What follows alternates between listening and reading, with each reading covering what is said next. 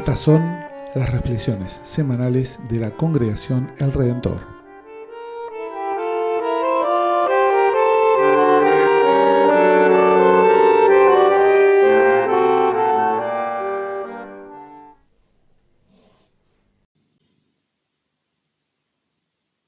Lectura del Santo Evangelio según San Marcos, capítulo 13, versículos 24 al 37.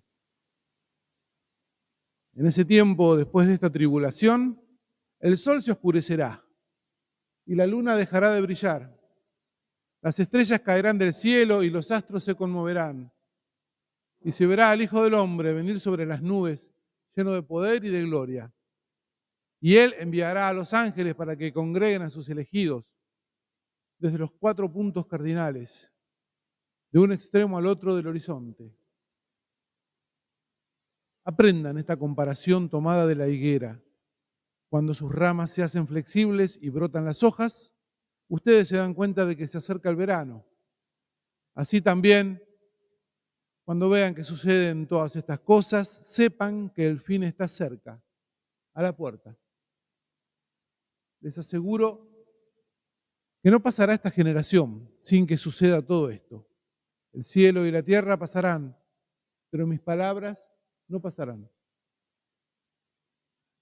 En cuanto al día y a la hora, nadie los conoce, ni los ángeles del cielo, ni el Hijo, nadie, sino el Padre. Tengan cuidado y estén prevenidos porque no saben cuándo llegará el momento.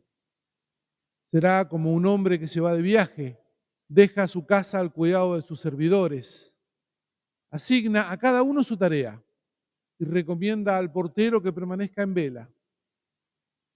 Estén prevenidos entonces porque no saben cuándo llegará el dueño de casa, si al atardecer, a medianoche, al canto del gallo o por la mañana. No sea que llegue de improviso y los encuentre dormidos. Y esto que les digo a ustedes, lo digo a todos. Estén prevenidos. Hasta aquí la lectura del Santo Evangelio. Es palabra de Dios.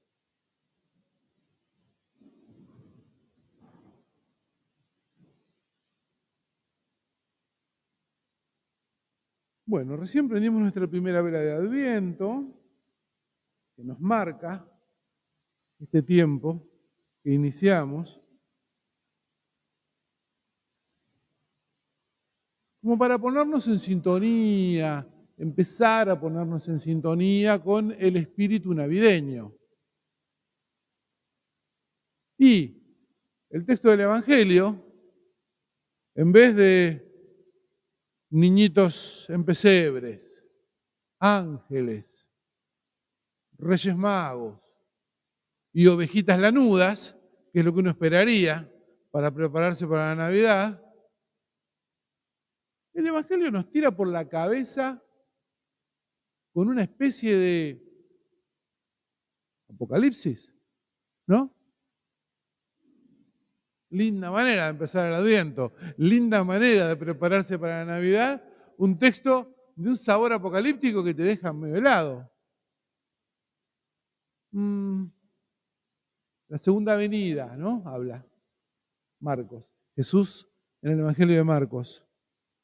El fin del mundo. ¿Sí? ¿Le, sonaba eso? ¿O a mí solo? El Apocalipsis. Otra vez la presencia de Cristo como crisis.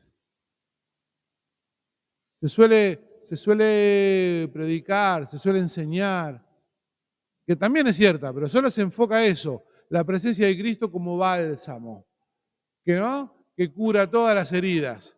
Sí, ok, la presencia de Cristo tiene una dimensión de bálsamo que cura todas las heridas, pero a veces es el mertiolate arriba de la herida, ¿sí? No siempre es el bálsamo, no siempre es el aceitito que te calma, no siempre es la anestesia, ¿sí? A veces es el chorro de alcohol arriba de la herida. También la presencia de Cristo se manifiesta como crisis. ¿Se acuerdan hace poquito que leíamos la parábola de las diez jóvenes del cortejo de novios? Ya viene, el, ya viene el novio. Tenían que estar con las lámparas con aceite. Cinco tenían aceite. Cinco se les había acabado porque el novio tardó, porque no se precavieron. Y la crisis. ¡Ay! Viene y yo no estoy preparado de alguna manera, ¿sí? Yo no estoy preparado. ¿Les pasa? Todo el tiempo a mí me pasa. Organizate mejor, Gustavo, seguramente. Pero esa, esa sensación, ¿no? De que, ay, ya viene, ya está, era hora. Y mira, yo procrastiné, la dejé pasar. Y ahora, bueno, ahora ya se me viene, se me viene, se me viene encima. Para acercarnos a un evangelio tan duro, por momentos, ¿no? Tan atemorizador, tan inesperado como este en la preparación para la Navidad, señalemos que el género literario Apocalipsis era bastante común en la época de Jesús. Para nosotros, nosotras, el Apocalipsis es un libro, básicamente, que está al final de la Biblia. ¿sí? Casi todo el mundo le preguntas sobre el Apocalipsis. No, la gente que camina por la calle, que no va a la iglesia, te va a nombrar alguna película que vio con muchos efectos especiales, seguramente. ¿eh? Apocalipsis Now, claro, exactamente. Eh, las personas que andábamos por la iglesia cada tanto, vinculamos el Apocalipsis con un libro de la Biblia, con el que está al final, con el último libro de la Biblia.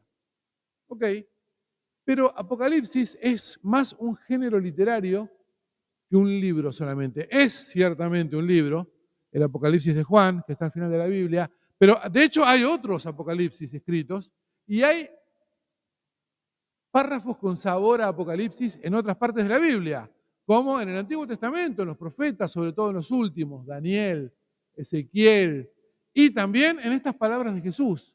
Así que un primer approach a este pedazo del Evangelio es, mira que el Apocalipsis es más un género literario que un texto. La espera del día del Señor está en la tradición profética y eso era un terreno fértil para este tipo de expresiones. Mm, ¿Cómo va a ser el día del Señor? Esperamos el día del Señor. Esperamos el día que el Señor se manifieste. Ok, ¿cómo va a ser? Y hagan sus apuestas, señores y señoras. Cada uno va a decir, y va a ser así, y va a ser asá, ¿no? Un poco. Em,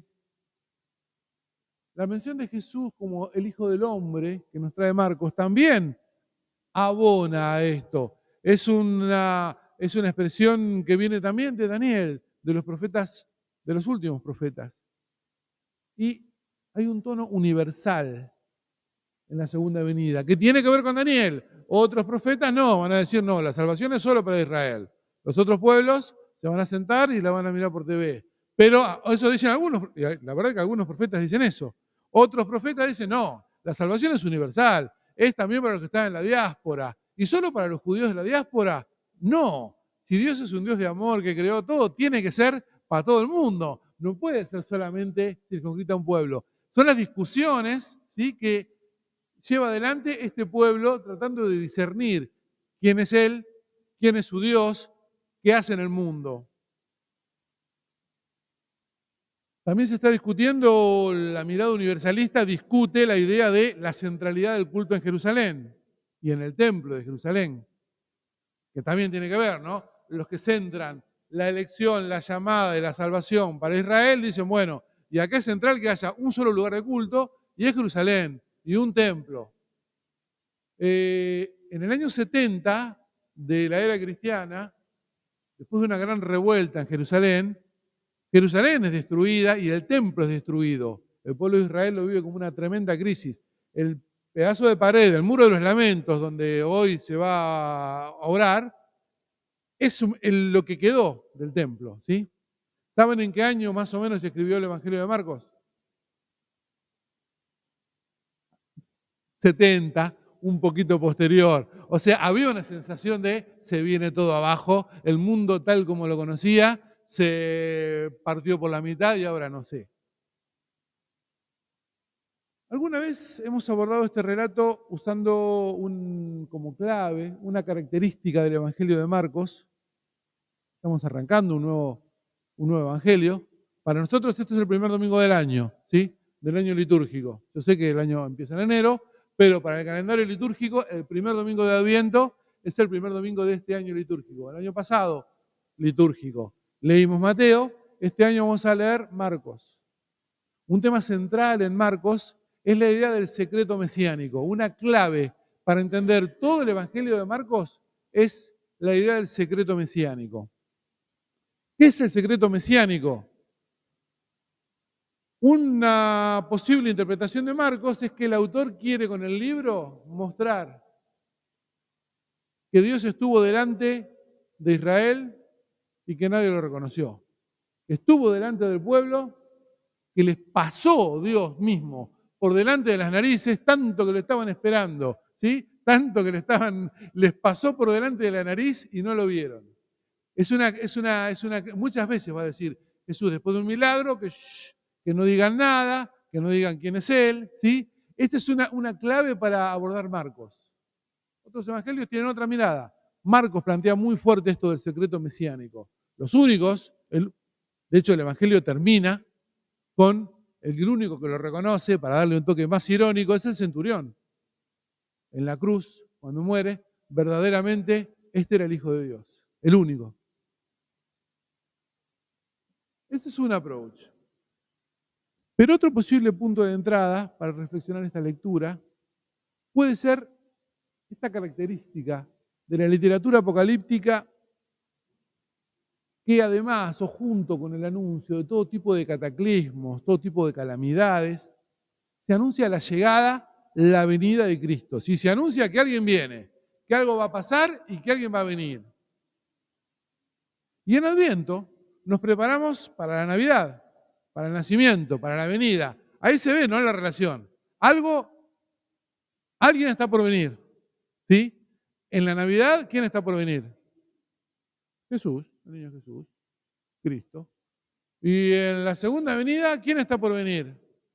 Caramba, Jesús también. Bueno, ya más o menos sabemos cómo nos preparamos para la Navidad, ¿no? Tenemos ritos en la familia, en la congregación, hacemos una corona de adviento, cantamos canciones, ¿sí? Hacemos el tercer de Navidad, ¿verdad? hacemos galletitas. Eh, no sé, ¿tienen alguna tradición familiar? No sé, está. Hay una cantidad de maneras en las que nos preparamos para la Navidad. Pero a nadie lo agarra de improviso la Navidad, ¿no? Te agarra mejor o peor parado, con la billetera mejor o peor, pero a nadie lo agarra de improviso la Navidad. ¿Estaríamos de acuerdo? Bueno, ¿cómo nos preparamos para el juicio?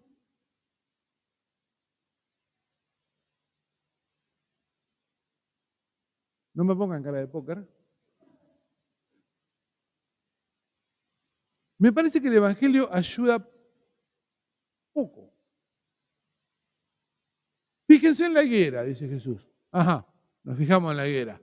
Cuando la rama reverdece se pone flexible, eso es una señal.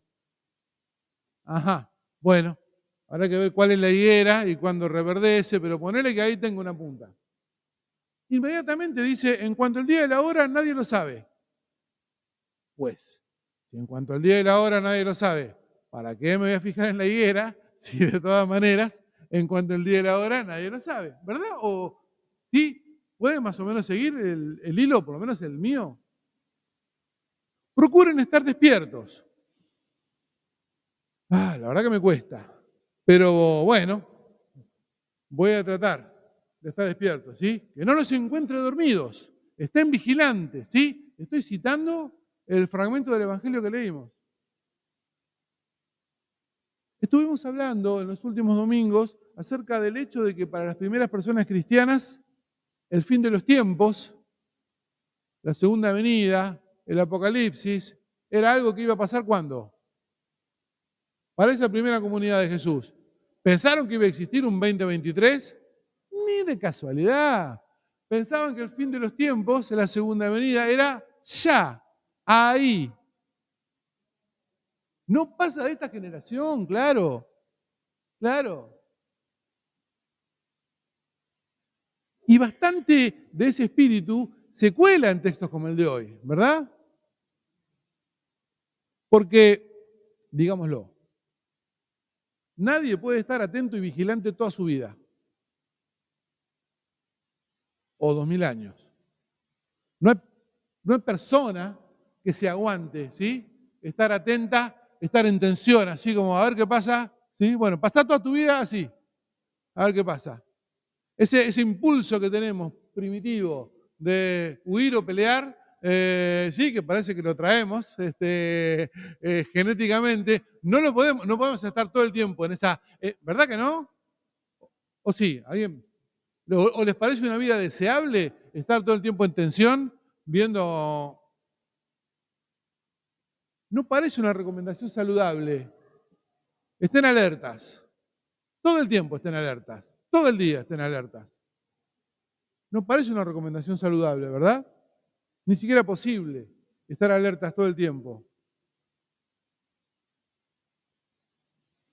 ¿Les ha tocado pasar tiempo sin dormir por obligación? ¿Cuánto tiempo se aguantan sin dormir? Yo pienso en viajes largos. Cuando era pastor en Comodoro y me emperraba en venir de Comodoro a Buenos Aires o de Buenos Aires a Comodoro solamente parando a cargar nafta. Son 1800 kilómetros. Eh, y sí, haces 18 horas manejando. ¿Saben que, no sé si les ha pasado, pero saben que la percepción te empieza a cambiar, ¿no? Un peligro, porque estás en la ruta 3 además. Eh, pero la percepción te empieza a cambiar. Ves luces donde no había, las distancias se te cambian. Esto de estar en alertas, estén alertas todo el tiempo, hay un límite, hay un límite físico que tenemos. ¿Verdad? ¿O, ¿Verdad?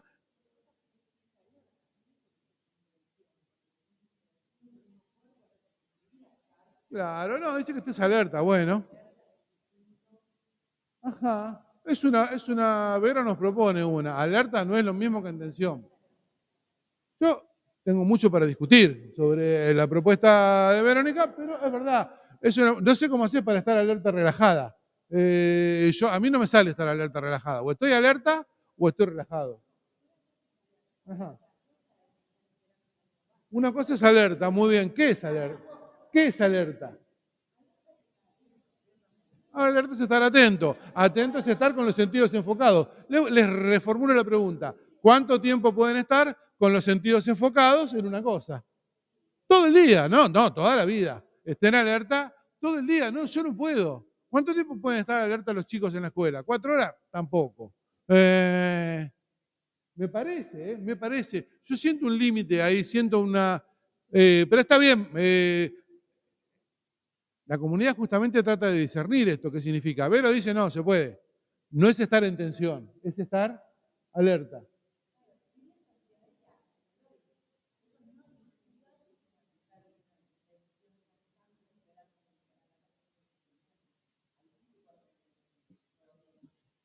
Es un approach, es un approach posible, es un approach posible. A mí me sigue resultando una pregunta cómo estar alertas todo el tiempo, por más que no sea intención. Incluso, ponerle que no sea intención. Ponerle que te toca estar de guardia pasiva, ¿vieron como algunos trabajos? Igual tenés que estar de guardia pasiva. Si suena el teléfono, no vas a dormir de la misma manera. No vas, sí hay un montón de cosas que no vas a hacer. ¿Por qué? Y porque tenés que estar con un ojo ahí mirando. ¿Tenés un hijo enfermo, una hija enferma? ¿O no? Un familiar, cualquiera. Eh, ¿Verdad que no? ¿Y cuánto tiempo se aguanta eso? Se aguanta, sí, en un momento te rompes también. Pero yo creo que el fragmento final del Evangelio nos da una pista. Se puede estar alerta más tiempo en comunidad. ¿Vieron el final? Será como un hombre que se va de viaje y deja su casa al cuidado de sus servidores. Bueno, en realidad Jesús venía hablando en la segunda persona del plural todo el tiempo.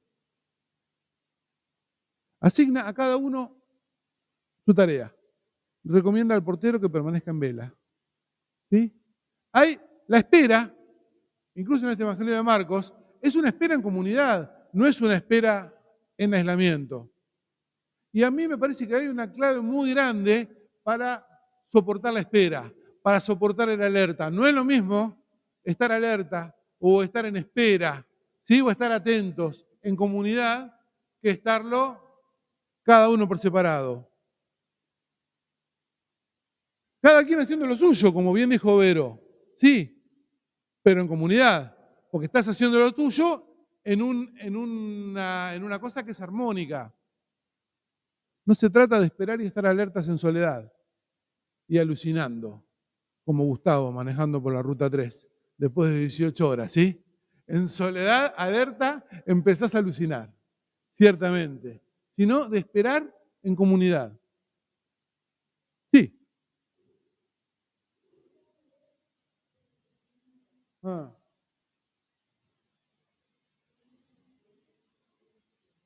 Yo creo que sí.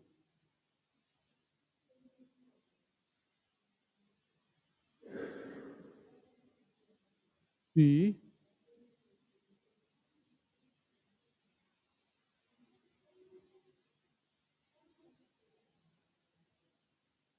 Sí.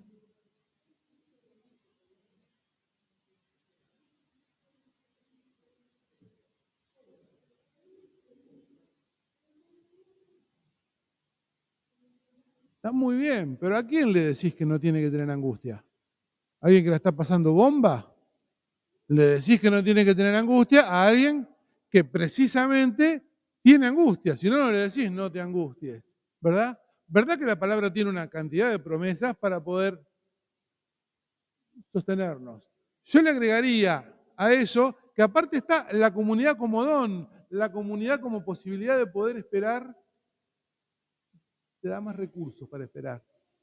Sí, sí, esperar con esperanza, pero yo les propondría, les volvería a proponer, considerar la comunidad como un recurso más para poder esperar, para esperar mejor, para seguir esperando. Entonces, por ahí eh, está bien, alguien se echa una siesta porque otro va a estar esperando, ¿sí? Eh, esta idea, esta idea. Y ahí me preguntaba, ¿De qué signos, de qué oportunidades o de qué riesgos tendremos que estar alertas? Nosotros, nosotras, Congregación del Redentor. ¿Qué cuestiones deberemos discernir en conjunto? Capaz que hay cosas en la espera que debemos discernir y que las debemos discernir en comunidad. ¿Qué desánimos podremos sobrevivir solo en unión? Hay desánimos que si me agarran solo son una planadora, me pasan por encima. Pero si me agarran en comunidad, no te digo que va a ser un cumpleaños, pero voy a encontrar más recursos, más sostén, más posibilidad. ¿Qué pereza grupal puede terminar siendo mortal? Y ahí también, grupalmente uno dice, che, estamos siendo muy perezosos, muy perezosas en esto, movamos. en los encuentros de confirmación que estamos teniendo con un par de adolescentes y con algunas personas adolescentes más grandes ya, reflexionamos sobre esto. No hay fe cristiana sin comunidad cristiana. No hay, repito, no hay fe cristiana sin comunidad cristiana. Hay términos que en la iglesia se usan mucho y se usan mucho en su dimensión personal, como por ejemplo salvación, o como por ejemplo santidad, ¿Santidad, Gustavo? La iglesia luterana no habla de santidad. Sí habla de santidad la iglesia, cristiana, la iglesia luterana. En el credo. Creo en el Espíritu Santo, la santa iglesia cristiana, ¿sí? Pero ven que es comunitaria, pero ven que la salvación, como la santidad, son eventos comunitarios o no son. La comunidad, con todas sus falencias, con todas sus contradicciones, con todo su pecado, ciertamente, es indispensable para esperar trabajando, cada uno haciendo lo suyo, ¿sí? Para evitar o superar tanto las alucinaciones del, del esperar solo como el desencanto de esperar solo. Y de golpe empecé a pensar que la alucinación y el desencanto son como dos caras de la misma moneda. Tanto no ver nada como ver lo que no hay, de alguna manera terminan siendo dos caras de la misma moneda. Que el Señor modele a esta comunidad, a esta congregación, para que realice su tarea, para que siga realizando su tarea, de mantenernos alertas a la presencia y a la voluntad de nuestro Señor. Que podamos ser una comunidad que alienta cuando hay desánimo, que consuele cuando hay dolor y también que nos sacuda la pereza intelectual y la del corazón cuando nos ganemos a dorre. Amén.